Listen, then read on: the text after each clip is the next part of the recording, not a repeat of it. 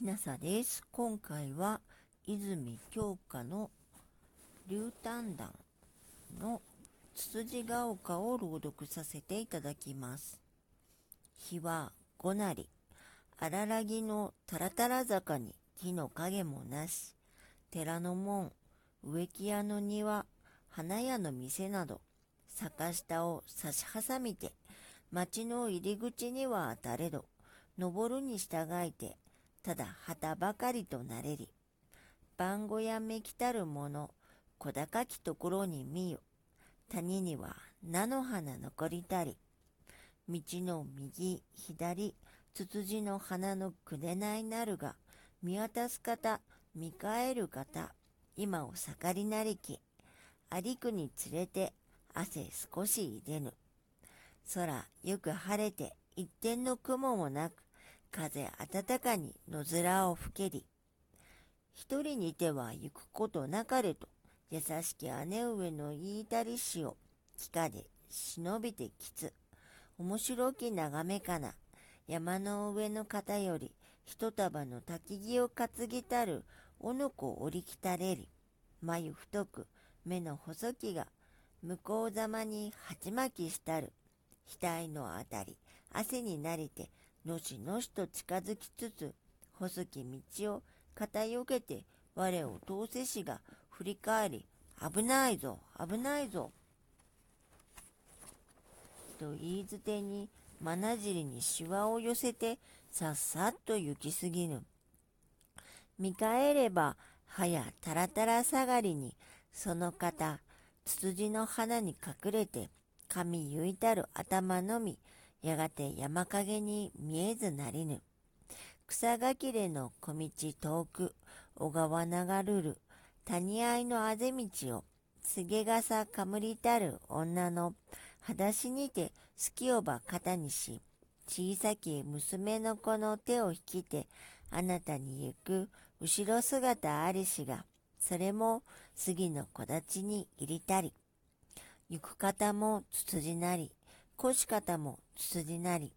山土の色も赤く見えたる、あまり美しさに恐ろしくなりて、家路に帰らむと思うとき、我が至る一株のつつじの中より、葉音高く、虫のつと立ちて頬をかすめしが、彼方に飛びて、およそ五六尺隔てたるところに、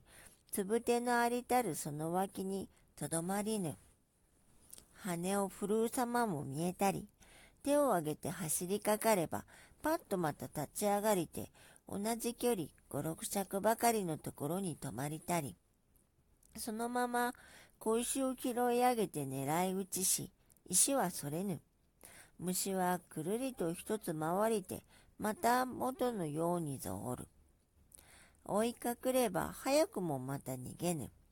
逃ぐるが遠くには去らず、いつも同じほどの淡いを起きては、キラキラとささやかなる羽ばたきして、応用にその二筋の細きひげを上下にわずくりて押し動かすと、にと憎さなりける。我は足踏みして心をいらてり、その至る後を踏みにじりて、畜生、畜生とつぶやきざま、踊りかかりて旗と打ちし、拳はいたずらに土に汚れぬ。彼は一足先なる方に悠々と歯繕いす。憎しと思う心を込めて見守りたれば、虫は動かずなりたり。つくづく見れば、羽ありの形して、それよりもやや大いなる。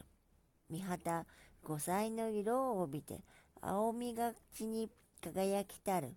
美しさ、言わむ方なし。色彩より光沢ある虫は毒なりと、姉上の教えたるをふと思い入れたれば、打ち起きてすごすごと引き返せしが、足元に先の石の二つに砕けて落ちたるより、にわかに心動き、拾い上げて取って返し、木と毒虫を狙いたり。この度は誤たず、したたかに打って殺しぬ。嬉しく走りつきて石を合わせ、ひたと打ちひしぎて、蹴飛ばしたる。石はつつじの中をくぐりて、小砂利を誘い、バラバラと谷深く落ちゆく落としき。たもとの塵打ち払いて空を仰げば、日足やや斜めになりぬ。ほかほかと顔熱き日向に唇乾きて、目の縁より頬のあたりむずがゆきこと限りなかりき。心づけば、元岸方にはあらじと思う坂道の異なる方に、我はいつか折りかけいたり、丘一つ越えたりけん、戻る道はまた先と同じ登りになりぬ。見渡せば、見回せば、赤土の道幅狭く、うねりうねり果てしなきに、両側続きのツツジの花、遠き方は前後を塞ぎて、日陰赤く咲き込めたる空の色の正置き下に佇むは我のみなり。泉京香作竜丹団